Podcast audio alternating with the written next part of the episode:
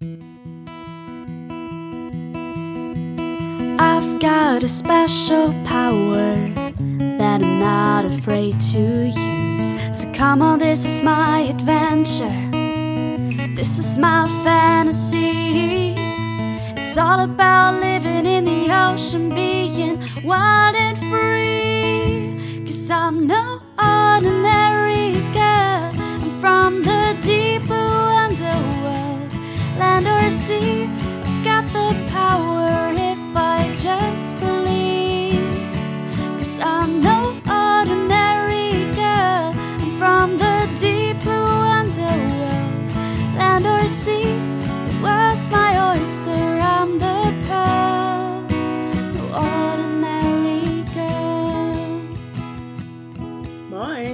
herzlich willkommen bei den drei Meerjungfrauen. Ich bin Eva Hallo, ich bin Anna. und das hier ist unsere 39. Folge äh, namens Babys und Bye Bye. Und ich glaube, wir gehen am Ende ein bisschen mehr drauf ein, was es damit auf sich hat, richtig? Ja. Yes. Ich glaube auch. Ähm, aber die Idee für heute ist ja so gewesen, dass wir über Babys im Meer reden, was ein bisschen seltsam klingt. Äh, juvenile Meerestiere, das war so ein bisschen die Idee dahinter. Und ich musste bei der Vorbereitung äh, daran denken, wie bei Findet Nemo es diese Schulklasse gibt mit den ganzen kleinen Meerestieren. Kennst du die Szene? Ja, oder? Mhm. Ja, ja, klar. Mhm. Ist mir Ja. dann aber zu spät aufgefallen, sonst hätte ich nochmal geguckt, wer alles dabei war, aber ich glaube, aus dem Kopf kriege ich es nicht mehr zusammen. Ist leider schon ein bisschen her, ähm, dass, Ja. dass ich den Film geschaut habe. Naja. Sollen wir was starten? Oder? Ja. Ja. Ja. Let's do it. Ich frage mich Okay. gerade tatsächlich, ob ähm, auch ein Mantarochen dabei war, aber das ist der große, ne? Der Das Lehrer. ist der Lehrer, oder? Der ist aber kein Manta, glaube ich, sondern ein normaler Rochen, ne? Ich glaube auch, ja. Ich richtig im Kopf aber ich muss den Film Ja, doch, das ist gucken. der Lehrer. Und dann gibt's so ein, auf jeden Fall so eine kleinen Octopussy. So ein kleines Krakengedöns, was auch immer das sein soll. Und einen kleinen Fisch. Oh, ich hab's auch vergessen. Naja, egal. Ihr wisst, welche, über welche Szene wir sprechen. Und ähm, ihr wisst bestimmt auch, wie die ganzen kleinen heißen und aussehen. Ja. Wir wissen es nicht. Wir sind leider nicht so stark im Findet Nemo Game drin, offensichtlich. Ähm, Wobei, ich habe den früher echt oft geguckt. Ich habe sogar Finding. Finding, äh, Finding Dory dann Finding im Dory. Kino gesehen, das weiß ich noch. Ähm, und ich Hm. hatte ja auch mal die Idee, dass wir den ähm, in, Ja, in, stimmt. in einer Meerjungfrauen-Folge verwursteln oder uns so ein paar Szenen rauspicken oder so, aber wie Ja, das so ist mit den ganzen vielen Ideen, die wir hatten. ähm, Hm. naja. Aber Okay, ich sagen, start. ich starte mal. Ich habe mir nämlich Ja. tatsächlich wirklich einen Rochen rausgesucht, und zwar den Manta-Rochen. Und jetzt rede ich heute mal so ein bisschen über jovinile Manta-Rochen. Und wir fangen ganz am Anfang an, in der Schwangerschaft. Ähm, Manta-Rochen sind nämlich ovovivipar, das heißt, nach der Paarung entwickeln sich die befruchteten Eier an den Eileitern des Weibchen und zunächst sind sie in einer Eihülle eingeschlossen und die Embryonen, die sich darin entwickeln, ernähren sich dann von dem Dotter. Nach dem Schlüpfen des Eis verbleibt das Jungtier dann im Eileiter und wird von so einem milchigen Sekret ernährt. Und tatsächlich haben Mantarochen keine Plazenta und das war lange ein Rätsel, wie das Jungtier überhaupt an Sauerstoff kommen kann ohne Plazenta, wenn sich das doch im Muttertier befindet. Ähm, Und das ist tatsächlich über einen Pumpmechanismus reguliert. Die Jungtiere, also die Embryonen, wenn man so will, die pressen das Fruchtwasser durch das Ausdehnen und Zusammenpressen des Mauls über die Kiemen, ähm, ja, über die Kiemen und dazu schließen sie zuerst die Kiemenklappen und saugen Fruchtwasser durch das Absenken des Unterkiefers ein, so als ob sie es schlucken wollen. Dann schließen sie das Maul wieder, öffnen die Kiemenklappen und drücken das Fruchtwasser über die Kiemen nach außen. Also wirklich wie so eine kleine Pumpe. Und dabei nehmen sie dann eben den Sauerstoff auf. Und dieser gelangt durch einen Gasaustausch über die Uteruswand in das Fruchtwasser. Ähm, ja, wie das entdeckt wurde, das erzähle ich später gleich noch. Meistens tragen die Muttertiere ein Embryo, manchmal kann es aber auch zwei sein. Und ein Weibchen ist ungefähr 12 bis 13 Monate trächtig und kriegt so alle zwei bis drei Jahre ein Baby. Die Reproduktionszeit dauert also relativ lange, ähm, was natürlich nicht so einfach ist, wenn man daran denkt, dass Manta-Rochenbestände gefährdet sind, also ähm, und die sich dementsprechend nicht so häufig ähm, weiter weiter fortpflanzen. Äh, die Babys sind eher klein, so 1,4 Meter breit, was finde ich schon sehr groß klingt, aber ich meine, Mantarochen können so vier Meter breit werden. Dementsprechend ist das schon nur ein Bruchteil von denen. Die wiegen neun Kilogramm und ähneln von Aussehen den Erwachsenen sehr, nur sehr viel süßer. ich kann empfehlen, da mal nach ein paar Bildern zu gucken. Die Geburt findet in der Regel in Küstennähe statt und da verbleiben sie dann meistens auch einige Jahre in der Flachwasserumgebung. Es wurde tatsächlich aber auch schon ein Jungtier in einem Aquarium geboren und zwar neben Okinawa Kurami Aquarium. Das war relativ groß, ich glaube so 1,9 Meter breit, wenn ich die Zahl noch richtig im Kopf habe. Aber das verstarb leider auch ein paar Tage nach der Geburt. Man vermutet, dass das verstarb, weil ähm, andere Mantarochen das bedrängt haben in dem Aquariumtank. Ähm, ja, da kann man sich ja nochmal selbst bei denken, was dann so mit Mantarochen und Aquarien, ob das so eine gute Idee ist. Probably not. Ähm, na gut. Ja, wie, jetzt kommen wir noch zu einem not so fun fact, noch einem. Ich bin ja gerade schon auf dem, auf diesen Pumpmechanismus eingegangen. Und das wurde tatsächlich nur durch einen Zufall rausgefunden, also wie die Embryonen im Mutterleib von äh, mit Sauerstoff versorgt werden können. Und zwar wurde ein Mantarochentier, das relativ groß war, vier Meter breit, gefunden, das sich in Fischernetze verheddert hatte. Und das wurde dann irgendwann von Tierschützern befreit. Und dann wurde gesehen, dass es trächtig ist. Und daraufhin, ähm, als sie das eben gemerkt haben, dass das Tier trächtig ist, wurde das in einem Tank gepackt und mit einem Ultraschallgerät untersucht. Und da konnten die eben diesen Pumpenmechanismus an dem Jungtier ganz genau ansehen und untersuchen und eben auch, auch aufnehmen. Ähm, also das war sehr, ja, sehr großer Zufall, dass die das überhaupt so herausgefunden haben, weil nur beim Beobachten von Tieren in freier Natur hätte man das natürlich nicht rausfinden können. Ja, ähm, jetzt kommen wir so ein bisschen zur Kinderstube vom Mantarochen und wo die diese verbringen. Da habe ich mir ein Paper von Sid Javan et al. 2022, also letztes Jahr, relativ aktuell, angeschaut. Ähm, genau, und generell ist es eher schwierig, das Verhalten von jungen Mantarochen zu dokumentieren in Aufzuchtgebieten, also in so Kinderstuben. In Indonesien wurde dann aber eine Bucht gefunden, die Wayak Lagune Raya Ampat. Und zwischen 2013 und 2021 wurden dort insgesamt 34 junge Rochen fotografiert und identifiziert von den ForscherInnen. Teilweise haben die Tiere fast zwei Jahre lang die Bucht als Kinderstube benutzt, sprich, die sind immer nur in dieser Bucht oder in einem bestimmten Umkreis geblieben und nicht weiter weg. Und ähm, das wurde eben auch gezeigt, indem man ein paar von den Tieren mit GPS-Sendern ausgestattet hat. Und dann konnte man genau die Wege nachvollziehen, die die Tiere ähm, gegangen sind. Also man musste sich nicht nur darauf verlassen, dass man immer wieder die Tiere identifiziert hat. Und anhand solcher Studien kann gezeigt werden, wie wichtig und schützenswert solche Gebiete sind für gefährdete Arten und es dient hoffentlich als Grundlage für Managementstrategien.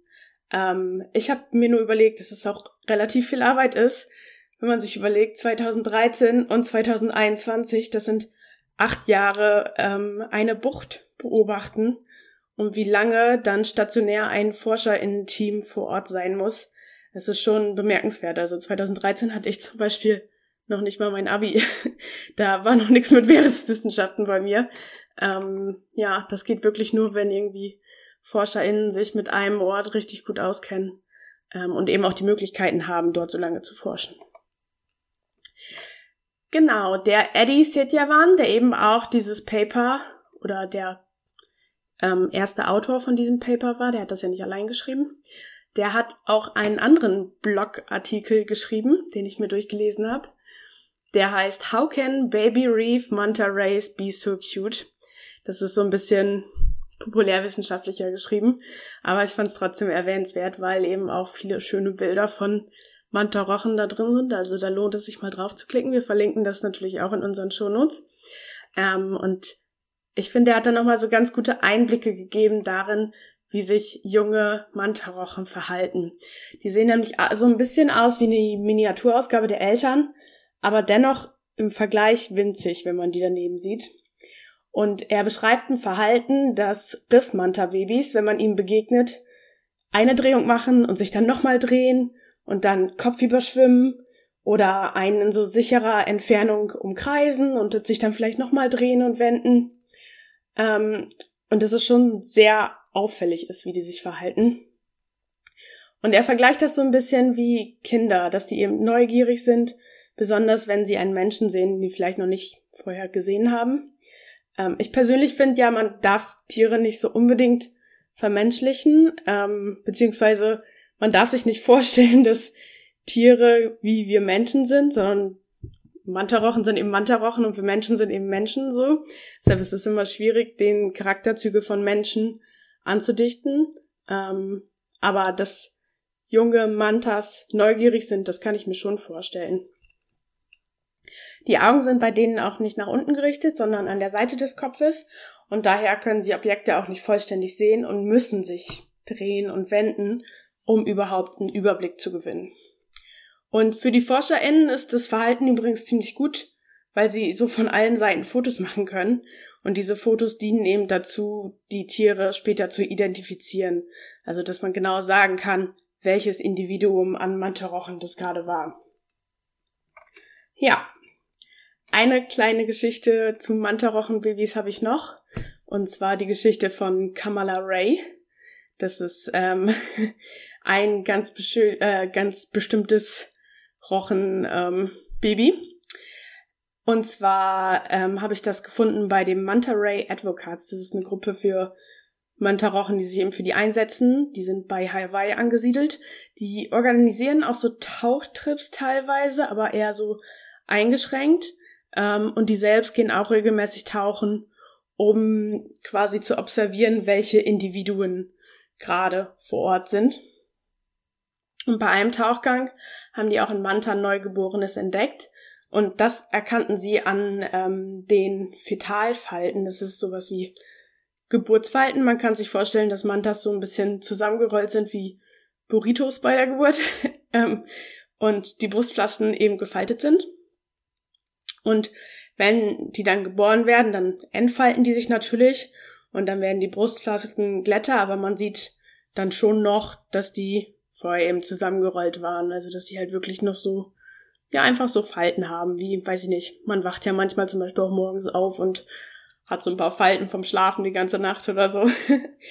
ähm, naja, auf jeden Fall haben die dann dieses Neugeborene entdeckt bei dem Tauchgang und das war ein weibliches Jungtier und daraufhin wurde es Camilla Ray getauft. Nach der US-Präsidentschaftswahl 2020 war das und es wurde eben nach Camilla Harris benannt. Ähm, erst haben die das Individuum nicht so oft wiedergesehen, also eher sporadisch. Aber fünf Monate später wurde es ganz klar wieder identifiziert. Und da waren die Fötusfalten zum Beispiel noch da, aber eben nicht mehr so ausgeprägt. Also es war schon ein bisschen geglätteter. Und das Besondere an dieser Geschichte ist eben, dass es die Sichtung eines Neugeborenen im ganz, ganz frühen Stadium war, in Freiheit. Und das erkannte man eben an diesen Fötusfalten. Und ähm, die Webseite, die verlinken wir euch auch. Da gibt es auch Bilder davon und da kann man diese Falten auch ganz gut selbst erkennen. Ja, und ich habe ja schon anfangs gesagt, gebt einfach mal Babymantarochen oder so in die Suchmaschine eurer Wahl ein und erfreut euch daran, wie diese kleinen Tierchen aussehen. Genau. Das war. Ja, ich habe das gerade. Ja. Ich habe das gerade schon mal gemacht. Sehr süß auf jeden Fall. Ja. Ähm, aber vor allem, also was ich süß finde, ist ja, dass die halt, dass deren Augen so an der Seite sind, ne? Aber ist das bei richtigen, also ist das bei großen Mantarauchen auch so? Oder drehen die sich irgendwann? Nee, wahrscheinlich nicht, ne? Das finden wir doch mal schnell raus. Die Augen äh, sind an der Seite des Kopfes, Mhm. hinter diesen ähm, vorderen Flossen. Dementsprechend bleibt das wohl so. Mhm. Okay, kurze Recherchepause war das wohl.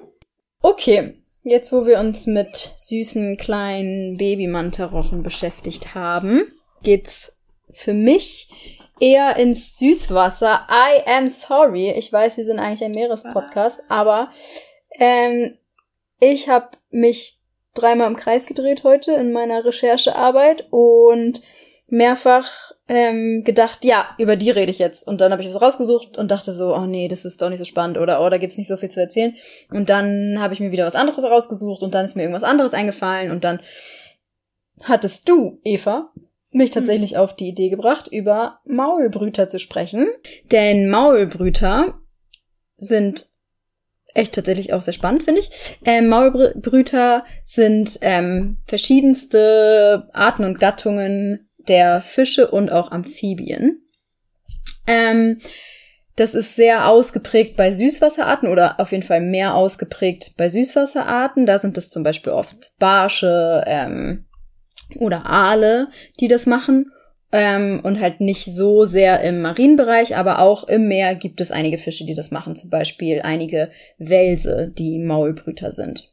Allgemein ist es so beim Nachwuchs, der quasi ein Larvenstadium hat, dass die ja sehr verwundbar sind und Fressfeinden sehr oft ausgesetzt, weil sich eine Larve ja nicht verteidigen kann oder auch nicht selber schwimmen kann. Also zum Beispiel Arten, die halt Leichen, wie Fische oder auch sessile Organismen, die sich ja quasi nicht anders paaren können, weil sie nicht zueinander finden können. Sie müssen dann also Eier und Spermien ins Wasser abgeben und sie sich dann sozusagen befruchten lassen.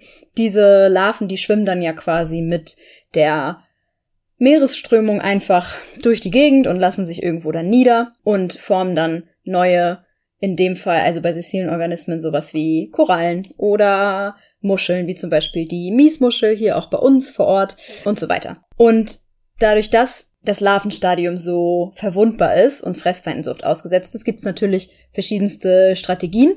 Der, ich würde sagen, eine, eine der am häufigsten vorkommenden Strategien ist einfach, dass das Muttertier oder die, die Elterntiere sozusagen so viele Eier und Spermien auf einmal ins Wasser geben und die sich dann befruchten lassen oder halt eben so viele Larven ähm, ins Wasser abgeben, dass davon irgendwelche sozusagen es schon irgendwie schaffen. Also nach dem Motto Schwund ist immer. Ähm, einige werden es dann halt einfach nicht schaffen, aber einige werden es. Und da ist dann dieser Trade-off zwischen, sie müssen zwar sehr viel Energie da reinstecken, ganz viele Larven ins Wasser abzugeben, aber es werden auch einige davon überleben und die werden es dann schaffen und die werden dann quasi die Population weiterführen. Es gibt aber auch eine andere Art und Weise, ähm, damit umzugehen, und zwar, dass man die, die wenigen sozusagen, die man hat, eher schützt. Bei Maulbrütern ist es nämlich so, dass sie zum Schutz vor Feinden eben die befruchteten Eier oder auch schon die geschlüpften Larven in ihrem Maul aufnehmen sozusagen und die dann dort ausbrüten oder halt heranwachsen lassen. Äh, man nennt das quasi, wenn das befruchtete Eier sind, ovophile Maul Maulbrüter und wenn das schon geschlüpft, die geschlüpften Larven sind, dann nennt man das lavophile Maulbrüter. Es ist nicht in, bei jeder Art oder bei jeder Gattung gleich ausgeprägt, aber es gibt viele Arten, wo das quasi maternal gemacht wird, also wo das meistens das Muttertier ist. Dann gibt es auch Arten, wo das rein paternal ist, also wo das immer das Vatertier macht. Und es gibt aber natürlich auch viele verschiedene Arten, die machen das eine oder das andere oder halt beides, was man dann zum Beispiel biparental nennt. Evolutionär hat sich dieses Verhalten halt wohl mehrfach in verschiedensten Arten auch zu verschiedensten Zeiten und auch teilweise eben parallel entwickelt in verschiedenen Arten. Das Verhalten an sich ergibt halt evolutionär auch einfach Sinn, weil der Nachwuchs ja quasi maximal geschützt ist, anstatt dass die an irgendwie einen geschützten Ort abgelegt werden, wo ja trotzdem immer noch irgendwie ein Fressfeind hinkommen könnte, sind die halt im Maul geschützt. Aber es gibt auch einen Trade-off, denn derjenige Elternteil mit den Larven oder den Eiern im Mund kann in der Zeit gar nicht oder nur sehr wenig Nahrung, auf, Nahrung aufnehmen. Und das ist dieses, was ich ähm, eben gerade gesagt habe. Es kann halt auch einfach sein, dass im Großen und Ganzen diese Rechnung mit der Energie tatsächlich aufgeht. Also die Fische, die dann zum Beispiel, also dieser Elternteil, der die Larven oder Eier im Mund hat und dann zu der Zeit sozusagen hungert, muss sich danach eben wirklich erstmal wieder komplett voll fressen. Und das alles braucht ja einfach auch Energie. Aber dadurch, dass Maulbrüter oft ja auch viel kleinere Kohorten an Larven oder Eiern haben im Vergleich zu Substratleichern sozusagen, also äh, Fische, die zum Beispiel ihre Larven irgendwo an einem Ort versteckt sozusagen ablegen, weil sie halt in ihrem Mund ja auch nur so und so viele Larven oder Eier reinkriegen können. Deswegen brauchen sie natürlich weniger Energie im Sinne von, sie haben weniger ähm, Spermien abgegeben oder weniger ähm, Eier produziert oder es sind eben weniger Larven an sich in dieser Population. Es braucht aber dann wieder mehr Energie dafür, sie zu schützen. Aber andere machen es halt so, dass sie ultra viel Energie da reinstecken, dass sie ganz, ganz viele Eier ablegen. So. Und das ist so ein bisschen, ja, ja, ich glaube da, äh, ich, ich glaube nicht, dass es da die eine bessere oder weniger äh, gute Strategie gibt und ich weiß auch nicht, ob man das irgendwie ähm, gegeneinander überhaupt aufwiegen kann, aber das sind halt einfach verschiedene Strategien, wie das passieren kann. Ja, und vor allen Dingen, ich muss gerade an ganz viele Oktoponen denken, wo die Weibchen auch, die sind ja auch Substratleicher und die passen dann ja quasi ähm, auf, auf die mhm. abgeleichten Eier auf, bis, ähm, ja, bis die gehatcht. Was ist gehatcht im Deutschen? Geschlüpft, genau, bis die geschlüpft sind. Geschlüpft sind. ähm, ja. Und da hungern die Weibchen ja auch, habe ich mir gerade überlegt, ja. weil die nicht auf Nahrungssuche gehen können. Ähm, wenn ich das richtig so wiedergeben kann. Ja, das stimmt. Mhm. Das ist ja auch so ein Energie-Ding am Ende. Ne? Also es geht ja. am Ende des ja. Tages allen Adlern ja nur um Reproduktion. Mhm. Ja, Genau. Ja, und bei ähm, Maulbrütern ist es halt so, dass sie oft ähm, bis die Larven dann geschlüpft sind oder eben, wenn sie schon Larven im Mund haben, bis dann die Larven herangewachsen sind, die so lange ihre Jungtiere im Maul behalten, dass sie aber auch in den ersten Tagen, wo sie sie rauslassen quasi und wo die dann schon selber schwimmen, dass sie da noch ganz nah dran bleiben und die halt auch ab und zu eben nochmal wieder in ihr Maul lassen sozusagen und das so ein bisschen dann nach und nach sie in die weite Welt hinauslassen sozusagen, bis sie wirklich ähm, stark genug und groß genug sind, um das alleine zu schaffen. Es gibt, wie gesagt, ähm, verschiedene Amphibien und Fische, bei denen maulbrütende Arten vorkommen. Bei Fischen sind das zum Beispiel, ähm, wie ich vorhin auch schon gesagt habe, oft Barsche, also verschiedenste Arten von Barschen, ähm, Welse, Schlangenkopffische zum Beispiel ähm, oder auch Aale, verschiedenste Arten von Aalen ähm, oder Kieferfische, genau.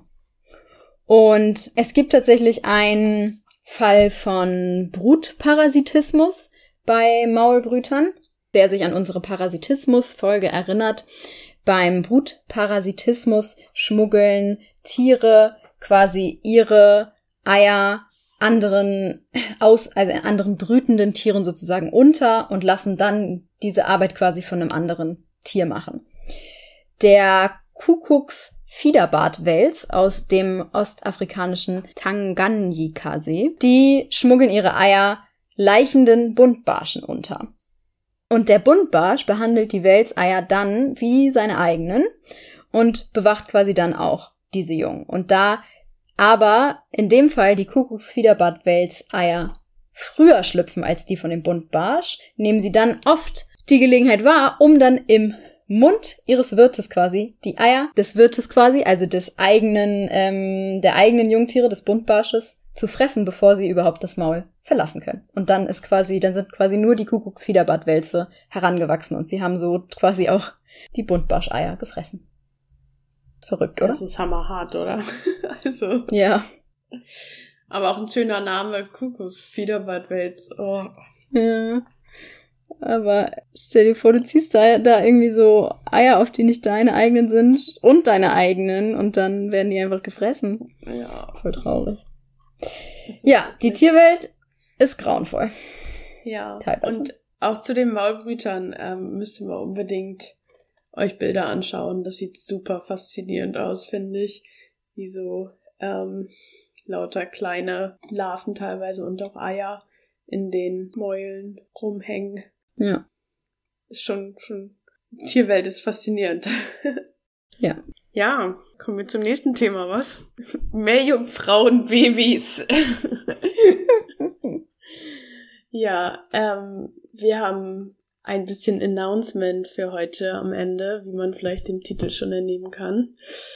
Ähm, tatsächlich nehmen wir seit einer ganzen Weile jetzt schon nicht mehr nur zu zweit, sondern zu dritt auf. Und dementsprechend wird zumindest mein und bestimmt auch Annas Fokus in den nächsten Monaten ein bisschen woanders liegen. Genau. Das mal nicht so kryptisch auszudrücken. Es wird ein Baby mein Leben bereichern. Ich freue mich schon sehr darauf. Es wird ein Meerjungfrauenbaby geben.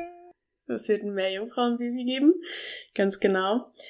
Ähm, und ja, dementsprechend mussten wir so ein bisschen überlegen, was wir mit unserem Podcast-Baby machen. Podcast-Baby. ja. ja, weil ich auf jeden Fall auch in Elternzeit gehe. Ähm, und wir beide haben ja auch schon in den letzten Monaten gemerkt, dass es so neben dem PhD halt auch manchmal gar nicht so einfach ist, Zeit zu finden. Ja. Und ich bin zum Beispiel auch immer noch mega stolz auf uns, dass wir den Adventskalender letztes Jahr so durchgezogen haben und alles. Ja, das stimmt. Und dann immer wieder Arbeit reingesteckt haben und uns trotzdem auch noch so neue Sachen für den Podcast überlegt haben, ne? Und den Podcast weiterentwickelt haben. Das ist schon cool. Aber ähm, ein Mensch hat eben auch nur begrenzt Energie und dementsprechend ähm, war das jetzt auf jeden Fall erstmal unsere letzte Folge. Ja. Der Plan ist, dass es keinen Plan gibt. Richtig? Genau.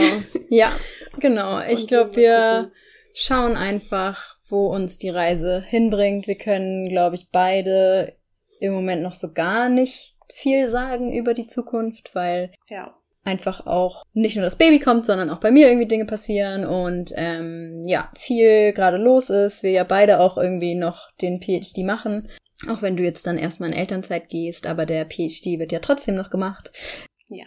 Genau, und das sind irgendwie viele Dinge, die, ähm, die alle auf einmal passieren und ich glaube, da sind jetzt gerade die Prioritäten einfach woanders. Aber es kann ja auch sein, dass sich die Prioritäten wieder ändern und dass wir irgendwann genau. wieder Lust haben. Und das kann in ein paar Monaten der Fall sein. Es kann aber auch sein, dass wir nach dem PhD in ein paar Jahren uns überlegen, hey, lass das doch wieder aufleben. Oder vielleicht auch gar nicht. Man weiß es nicht. Ich glaube, wir lassen uns das einfach komplett offen. Ähm, wir hoffen, ihr habt ähm, ihr seid nicht allzu traurig und wir hoffen auch, ihr habt nicht so unbedingt Erwartungen an uns, weil wenn wir wieder da sind, dann sind wir wieder da und ähm, wenn nicht, dann halt auch einfach nicht. Aber ich glaube, ja, wir sind beide sehr happy mit der Entscheidung, weil, wie du gerade auch schon gesagt hast, Eva, jeder, also ein einzelner Mensch hat einfach nur begrenzt Kapazitäten und wenn wir die Zeit dafür wieder finden und Lust darauf haben, dann kommen wir halt mit frischer und neuer Energie wieder zurück. Ja, und ich sehe es vor allen Dingen so, also klar, ich bin auch ein bisschen traurig, weil Podcast, dieser ja. Podcast ist ja wirklich sowas wie unser Baby, ne? Ja. Aber wir haben halt dieses Podcast-Projekt, wir haben jeder in unserem eigenen Leben noch unsere Projekte, wir haben beide unseren Doktor, der irgendwie auch nicht nur ein einfacher Weg ist. Und ich persönlich denke mir auch immer, wenn man so was in seinem Verleben verändert, dann zeigt das ja auch irgendwie was von Wachstum an und dass ja. irgendwie Platz für Neues zum Beispiel geschaffen wird, was wiederum für unser persönliches Wachstum, glaube ich, was richtig Schönes bedeuten kann. Ähm, ja. Schön gesagt. Hm. das sage ich bei jeder fucking Challenge in meinem Leben. Ah, ist bestimmt gut für mein persönliches Wachstum. Ähm, aber genau, aber so sehe ich das so ein bisschen und ich finde es irgendwie auch einen schönen Gedanken, dass wir jetzt irgendwie nicht sagen, es ist vorbei, vorbei, sondern ja. es ist für jetzt vorbei. So. Ja. Für jetzt gerade vorbei. Und ich glaube, das ist auch die richtige Sache. Ähm, ich würde aber sagen, unser, so unseren Instagram und so lassen wir schon noch, falls. Ja, ja, doch, genau. Also ich glaube, wir haben ja irgendwann schon mal darüber gesprochen, ob wir die Webseite einstampfen, ne? Das wäre vielleicht jetzt. Ich glaube, das ist schon aus Versehen passiert, oh, weil ich eventuell die Uhr nicht verlängert habe.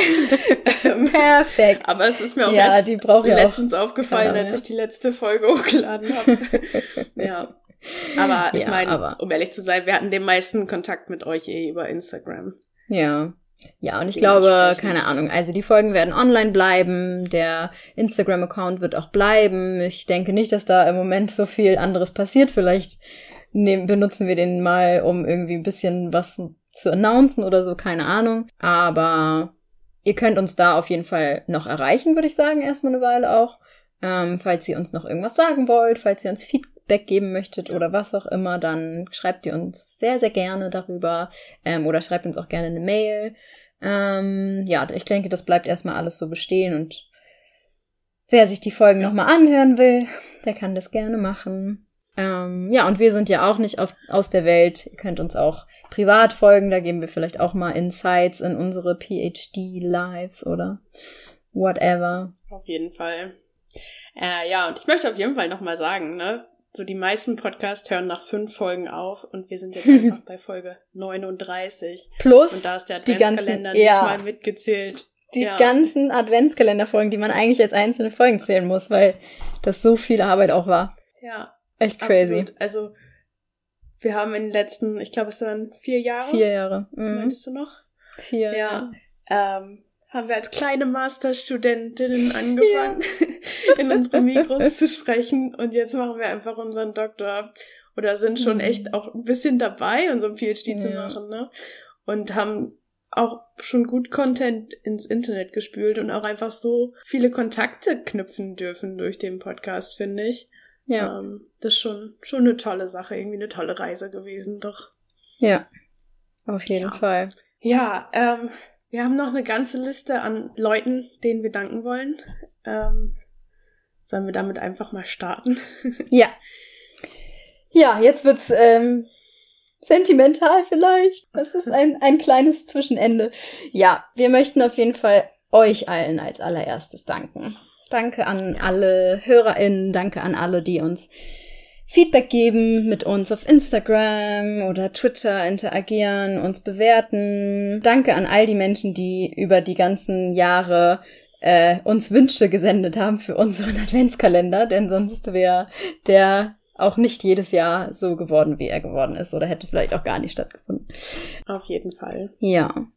Das ähm, hält einem echt an Leben. Also wir haben Voll. im Vorgespräch schon kurz drüber geredet und da haben wir auch festgestellt, dass wir auf jeden Fall schon lang über den Punkt hinaus sind, wo einfach irgendwie Freundinnen von uns oder Familie von uns den Podcast gehört haben oder so, sondern es ist wirklich fremde HörerInnen sind, die sich dafür interessieren, was wir hier ins Mikro sprechen und sich daran erfreuen. Und das ist einfach total schön, da so gutes Feedback zu bekommen. Ja, voll. Ähm, ja, und im Laufe der Zeit durften wir auch richtig schöne Interviews tatsächlich führen mit dem Podcast. Können wir einfach mal auflisten. Angefangen von Marcella Hansch von Everwave, wo wir über Mikroplastik geredet haben. Dann Iris Ziegler vom Shark Projekt. Dann habe ich noch Frigga, Linus und Julia von Timeless Arctic interviewt. Bei denen muss ich ehrlich gesagt auch mal wieder vorbeischauen. Das muss ja jetzt schon hm. durchgelaufen sein, das Timeless Arctic Projekt. Ja, ähm, danke an Alana Paul vom Geomar, unsere Kommilitonen Fabian und Ole, die wir interviewen durften.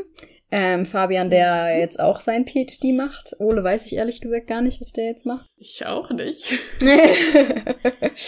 äh, auf jeden Fall auch ein großes Dankeschön an Mike für all die Folgen, in denen er uns sehr ähm, ausgiebig unterstützt hat und immer auch wiedergekommen ist ja. und uns auch, glaube ich, immer noch fleißig hört, erstaunlicherweise. Der jetzt auch zum Beispiel seinen Doktor macht. Ähm, verrückt, cool. was so passiert. Ja. Genau, dann Sönke und Jan Oskar vom Mansplaining Podcast, mit dem wir auch, bei denen wir auch ja zu Gast waren und die auch zu ja. Gast bei uns waren ja. und äh, mit denen wir auch inspirierende Gespräche führen durften. Dann Michi und Moritz vom Ecke Hansaring Podcast, die wir einfach auf der Ganzohr, war es 2019 oder so, mhm. 2018, ich weiß es nicht, auf einer kleinen Wissenschaftskommunikation Konferenz, nennt man es Konferenz vielleicht, mhm. ähm, kennengelernt haben und daraufhin gesagt haben, hey, lass mal was zusammen machen und mittlerweile sowas wie eine Freundschaft quasi entstanden ja. ist. Auf jeden ähm, Fall, ja. Was richtig, richtig schön ist. Also Podcasting verbindet irgendwie auch. Und natürlich auch ähm, an Wispod, die zum Beispiel die ganz Ohr organisieren, ähm, an Wispod für das Listing als Wissenschaftspodcast, also auf wissenschaftspodcast.com ist es, glaube ich, ähm, sind wir mitgelistet. Das ist auch nicht unbedingt selbstverständlich, weil die eben auch einen Qualitätscheck haben und so. Und das ist super cool, in einer Bubble mit anderen Wissenschaftspodcasts zu sein. Ja. Ähm, ja, einen Punkt mache ich noch, dann noch Danke an Seitenwälzer für die ganze Aufnahme als Seitenwälzer Podcast in ihrem Kosmos, dass wir auch bei denen gelistet sind und dass sie uns so viel unterstützen. Allein wenn ich da an den letzten Adventskalender denke, dass Ja. äh, Julia uns da beim Cutten geholfen hat und so, das war schon sehr, sehr, sehr viel wert. Ja. Ja, Und es gab da ja auch immer tolle Kollaborationen. Ja, auf jeden Fall. Genau, dann geht auf jeden Fall noch ein riesen Shoutout an äh, Nico Link raus für seine Unterstützung in unserem sehr ähm, hochgestochenen Social Media Game, wie ihr alle wisst. ähm, aber er hat es auf jeden Fall nochmal auf eine neue Ebene gehoben, weil er hat ähm, ja mit uns damals, als wir noch in Kiel waren, auch echt so ein richtig professionelles Fotoshooting gemacht und Oh ja. ähm, Videos für uns geschnitten und so. Und das, ähm, ja, war auf jeden Fall schon sehr viel wert und hat uns sehr geholfen. Und dafür danken wir dir sehr, Nico. Und last but not least, natürlich Oh Ja, das große Mysterium. unsere forever dritte Meerjungfrau Sung. Riesengroßen Dank an dich für alles, dass du das mit uns gelauncht hast, dass du immer uns ähm, Feedback gegeben hast, dass du immer Wünsche für unseren Adventskalender hattest, dass du immer unsere Folgen gehört hast und direkt darauf geantwortet hast und direkt äh, mit uns interagiert hast immer und dass du uns die ganze Zeit immer noch folgst und dass wir immer noch befreundet sind. Oh ja. Und vor allen Dingen auch mit Namensgeberinnen. Ne? Ja, also klar, wir sitzen hier jetzt Fall. immer zu zweit, aber es ist immer die Frage, wer ist die dritte Meerjungfrau? Ja. Und das ist einfach unsere liebe Song. Ja. Sie gehört dazu. Ganz einfach. Ja. Ähm, und das ist auch gut so. Das ist auch richtig schön. Ja. Und das ist das Ende von unserer Liste. Das Ende von unserer. Liste und das Ende von uns. Nein, das stimmt nicht. Ähm. ja, ich würde sagen, wir können uns selbst und auch uns gegenseitig nochmal ein großes Dankeschön ja, auf aussprechen. jeden Fall. Dafür, dass wir das so lange gemacht haben. Es gibt keine Person, mit der ich das so lange lieber gemacht hätte, Anna. Oh, Wirklich. Ich finde auch. Ja, und es ist ja auch nicht nur irgendwie die Aufnahme oder so, sondern auch, weiß nicht, das, Das da zu treffen und an einem ja. Projekt arbeiten und strukturieren und dadurch Ja. haben wir auch richtig oft miteinander gesprochen und ja, das, das ist einfach schön gewesen. Also, ja, ist einfach schön. Und das werde ich irgendwie auch vermissen. voll. In der letzten Zeit, vor allem auch seit du in Finnland bist, habe ich das Gefühl, ist es ja auch noch viel mehr Teil unserer Freundschaft geworden, weil wir dadurch uns irgendwie öfter Ja. sehen, als wir es wahrscheinlich sonst tun würden, weil wir halt so viel dann auch Zoom callen und uns austauschen und so. Und ja, ich glaube, das ist auf jeden Fall ähm, was, was mir sehr doll fehlen wird. Aber das müssen wir dann einfach trotzdem machen. Oh ja. Und Ja. ähm, Es war ja manchmal auch so ein bisschen PhD-Therapiesprechstunde. ja, voll. Also, das haben die ganzen HörerInnen ja nicht unbedingt mitgekriegt, aber Ja. ist auch vielleicht nicht immer alles fürs Internet bestimmt gewesen. ähm, aber ja, mir wird das auch fehlen. Okay. Ja, jetzt sind wir durch mit dem ganzen Sentimentalen. Jetzt sagen wir Tschüss und genießen unseren Abend, würde ich sagen. Genießen unseren Abend. Vielen Dank an alle lieben HörerInnen. Ja, Bis dann. bis dann. I've got a special power that I'm not afraid to use. So come on, this is my adventure. This is my fantasy. It's all about living in the ocean, being wild and free. Cause I'm no ordinary from the deep blue underworld, land or sea. I've got the power if I just believe. Cause I'm